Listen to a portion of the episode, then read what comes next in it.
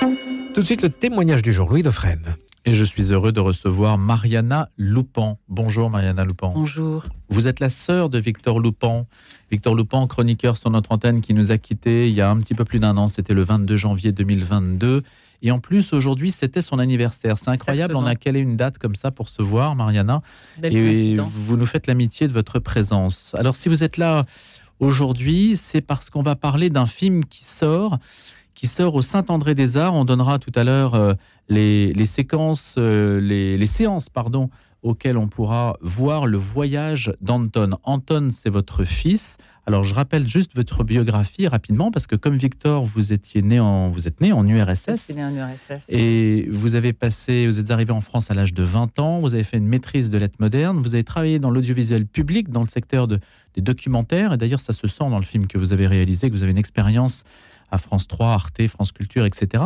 Vous avez fondé une maison de production, vous avez animé l'Institut Andrei Tarkovsky, puis vous êtes investi dans le domaine de l'éducation spécialisée. En 2003, vous avez écrit un livre qui s'appelle d'ailleurs comme le film, Le voyage d'Anton. Anton, donc, c'est votre fils. Il est atteint par un handicap mental qu'on ne va pas décrire parce qu'on ne sait pas encore aujourd'hui de quoi il s'agit. C'est un syndrome neurologique non identifié, dirons-nous mais votre fils est devenu un artiste reconnu. C'est donc un signe d'espoir inouï pour toutes les personnes qui ont peut-être un enfant handicapé et qui nous écoutent ce matin. Et donc 20 ans plus tard, vous sortez ce film réalisé à partir des archives de votre vie de famille et de votre vie tout court. Quand euh, est apparue l'idée de faire un film, Mariana Loupan L'idée est apparue assez il y a assez longtemps, il y a une quinzaine d'années en fait, euh, au moment où Anton a révélé son talent de peintre. Et euh, ça nous a ouvert une sorte de... Quand je dis nous, c'est mon mari et moi, puisque mon mari est artiste, sculpteur, et on parle de tout ça ensemble, évidemment. Euh, donc à ce moment-là, on s'est dit, mais il y a un chemin possible, il y a un chemin pour lui euh, de d'épanouissement et de d'expression possible de son monde intérieur. Parce que quand on a un trouble du langage, on a beaucoup de mal à s'exprimer de cette manière-là. Parce qu'Anton ne verbalise pas tout ce qu'il pense. Il verbalise euh, des, choses du quotidien, euh, mais euh, il ne pourrait pas verbaliser des choses plus complexes. Vous vous êtes aperçu de son talent, mais il y a 15 ans, mais ça ne fait pas, ça n'est pas de cette date-là que vous vous êtes occupé de lui au point de pouvoir révéler ses talents. C'était avant que ça avait commencé. Oui, ça a commencé bien avant, parce qu'en fait, Anton a un parcours un peu compliqué, on va dire, dans la société. Enfant déjà, l'école n'en a pas voulu. Donc il a fallu euh, mettre en place euh, euh, une école à la maison, tout simplement, en famille. nous, ma mère, la famille au sens large du terme, pendant les vacances, etc. il a bien progressé, mais quand il avait 7 ans et demi, nous avons rencontré un pédagogue extraordinaire qui s'appelle Ruven Feuerstein, et nous sommes partis à Jérusalem pour le rencontrer et pour faire une évaluation, parce qu'Anton était dans une impasse euh, éducative, scolaire, on va dire, on n'avait pas de programme de travail avec lui. Et, vous avez euh, refusé de le placer dans une institution Nous avons refusé de le placer dans une institution parce que pour moi, j'arrivais pas à l'imaginer là-dedans, à vrai dire. C'est comme s'il allait être coupé de nous et de la vie et de, et de la société et des enfants euh, à travers lesquels et par lesquels il peut apprendre aussi. Donc d'emblée, vous vous êtes dit, il faut que je trouve une solution différente et il faut que je, je m'intéresse à des solutions éventuellement innovantes de développement cognitif. À ce moment-là, je n'avais pas le concept des, euh, des, solutions innovantes, mais en fait, c'est comme ça que ça s'est passé. Euh, puisque le centre Feuerstein, où nous avons atterri en 2000, pendant les vacances de février, euh, pour cette évaluation, euh, j'ai découvert euh, une méthode de travail absolument incroyable. Euh, au sens large, on pourrait dire que c'est une méthode du développement de l'intelligence, mais plus spécifiquement, spécifiquement, c'est une méthode du développement des fonctions cognitives qui de déficientes peuvent devenir efficientes et donc tout le monde peut apprendre même quand il y a des grands problèmes d'apprentissage. Y compris pour des personnes handicapées, lourdement handicapées y compris pour les personnes lourdement handicapées, euh, moyennement handicapées, jeunes ou adultes. En fait, voilà. Donc, parce que ce programme, en fait, euh, est administré, administré et proposé évidemment aux gens très performants, aux chefs d'entreprise, pour être juste plus performants et plus efficients. Et donc, Anton a suivi cela pendant à peu près quoi Un an et demi Vous êtes resté à Jérusalem? Voilà. Euh, les deux semaines se sont allongées, donc nous sommes restés un an et demi. programme très intensif de travail, puis scolarisation au CP euh, au lycée français de Jérusalem. Et voilà, et tout à coup, notre vie est devenue presque normale. Et alors, à partir de quel moment a-t-il commencé à révéler des talents de peintre? C'est beaucoup plus tard. Beaucoup plus, bah, beaucoup plus tard. Donc déjà, on est rentré à Paris. On a trouvé une école. Donc en fait, tout ça a porté ses fruits. Euh, et c'est donc à 15 ans, il était au centre Saint-Jean-de-Dieu à Paris dans le 15e. Euh, qui n'était pas vraiment, euh, comment dire, c'était pas pour son genre de profil, mais on y avait trouvé une place. C'était pas loin de la maison, c'était formidable. Et il a rencontré un professeur d'art plastique. Et ce professeur d'art plastique euh, que nous avons rencontré un jour, puisqu'on on, a vu quelques entre guillemets productions, il avait fait quelques tableaux qui nous avaient impressionnés. cette femme nous a dit, mais vous savez, Anton, c'est un peintre. Et à partir de là, on a commencé à, l'encourager. Donc il y a eu des cours, de plus en plus de cours pour qu'il puisse euh, se déployer dans ce domaine-là. Avec quoi peint-il, euh, Mariana Loupan Alors il peint avec plein de choses. Il commence avec un bic hein, parce qu'il écrit. La première couche de ses tableaux, c'est de l'écriture. Donc il y a une sorte de couche gravée comme ça. Euh, des lettres toutes ce sont des de lettres calibre équivalent. Euh, de calibre équivalent qui sont toutes euh, serrées, serrées, serrées. C'est comme une espèce de, de, de, maillage un peu. De maillage vraiment de la page. Euh, et comme il, écrit avec force, donc en fait en même temps c'est gravé. Il y a une espèce de relief déjà de, de l'écriture qui arrive en transparence après après une couche de d'encre et du pastel parce que c'est un pastelliste. Aujourd'hui c'est son c'est ce qu'il préfère parce que c'est tactile, parce que la couleur est là tout de suite et c'est un coloriste. Comment voit-on qu'il a du talent? C'est le succès qui révèle le talent, c'est l'exposition. Qu'est-ce qui fait qu'on se dit tiens, il était vraiment fait pour ça le, succès, euh, la reconnaissance, on va dire, c'est-à-dire le fait de pouvoir trouver une galerie professionnelle qui reconnaît qu'il a du talent, euh, ça c'est, je dirais, euh, ça c'est la suite.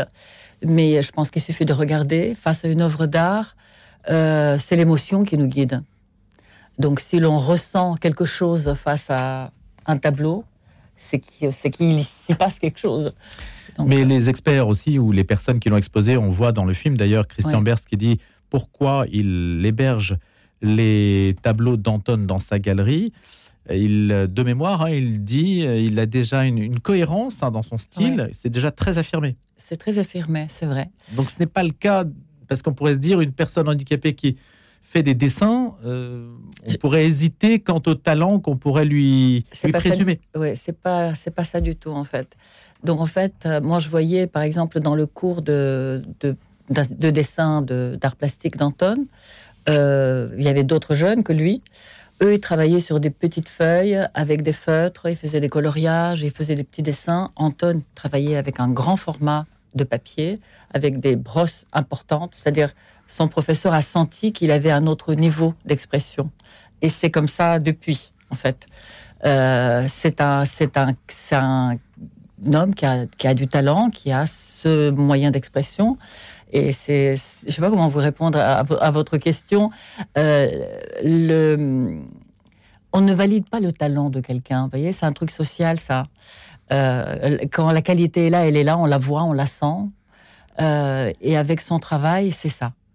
Et il aurait pu lui-même euh, se décourager ou trouver une autre voie, trouver d'autres choses, mais il est resté dans cette voie. Il a senti que c'était son destin. Je pense qu'il a, il s'est approprié cette voie parce qu'il pouvait parler dans cette voie, il pouvait trouver sa voix euh, et s'exprimer par cette voix. Par ailleurs, il aurait pu écouter la musique, chose qu'il fait parce qu'il est mélomane, il a mhm. vraiment des connaissances musicales assez importantes, c'est un super DJ à ses heures perdues, euh, mais il pouvait pas en faire un métier. En revanche, euh, la peinture lui a permis, permis d'en faire un métier. Vous dites, Mariana Loupan, qu'en fait, euh, votre fils, Anton, ne vit pas le rapport au temps comme nous. Et à la tristesse aussi, parce que moi, je me suis posé la question, comment avait-il vécu la mort de Victor, évidemment? Alors, le temps, c'est une notion extrêmement abstraite. Euh, si je vous demandais de me donner une définition du temps, ce serait compliqué. Mhm. Donc, euh, il perçoit le temps dans le quotidien comme ça, de façon tout à fait structurée. Mais le temps au sens plus large, la frise chronologique, par exemple, c'est beaucoup plus compliqué. Donc déjà, le rapport à l'histoire, c'est beaucoup plus compliqué. Et dans ce cadre-là, la notion de plus jamais n'existe pas. C'est-à-dire, euh, il sait que Victor est mort, il sait qu'il n'est pas là. euh, il y avait la messe, il y avait nos larmes, il y avait évidemment, il l'a vu euh, dans son cercueil, mais mais c'est pas une douleur comme pour nous. Mais je pense qu'il il vit la perte de son oncle. Oui, Il y a une sensibilité artistique dans votre famille quand même. c'est une famille d'artistes, disons-le. Donc c'est peut-être aussi ce qui a guidé votre la manière dont vous êtes dit tiens vers quoi pourrait-il s'orienter? Peut-être que tout le monde n'a pas ce réflexe-là. C'est certain. C'est-à-dire pour nous, c'était euh, une sorte de prolongement de notre vie.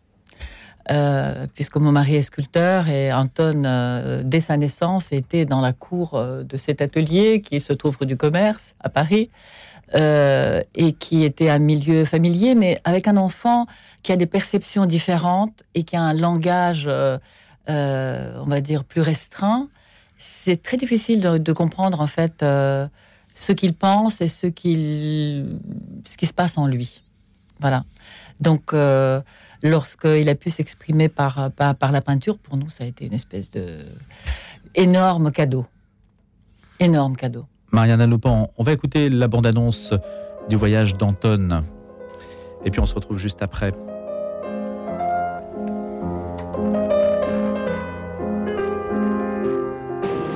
J'avais suffisamment d'expérience pour comprendre que quelque chose euh, n'était pas normal.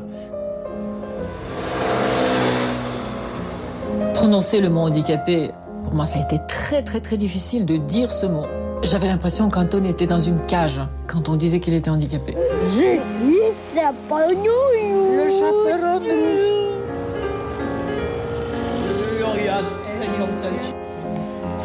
Et là, Ce à quoi aspirent tous les artistes, créer comme une évidence, comme ils respirent, on dirait que pour Anton, tout cela est facile.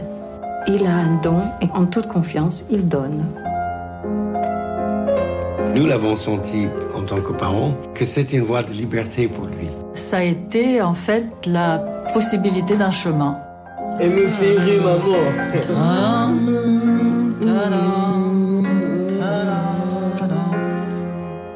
voyage d'Anton au Saint-André-des-Arts, c'est du 5 au 10 tous les jours à 13h et puis du 18 et le 25 avril. C'est un mardi également au Saint-André-des-Arts où vous pourrez voir le voyage d'Anton. C'est un vrai film, Mariana Loup. On sent que vous avez un sens de l'image. hein. C'est un film de cinéma. C'est un documentaire euh, pour le cinéma. Donc c'est un autre langage par rapport au documentaire qu'on voit à la télévision. Effectivement, l'image euh, compte énormément, le montage n'est pas pareil et le travail sur le son est important.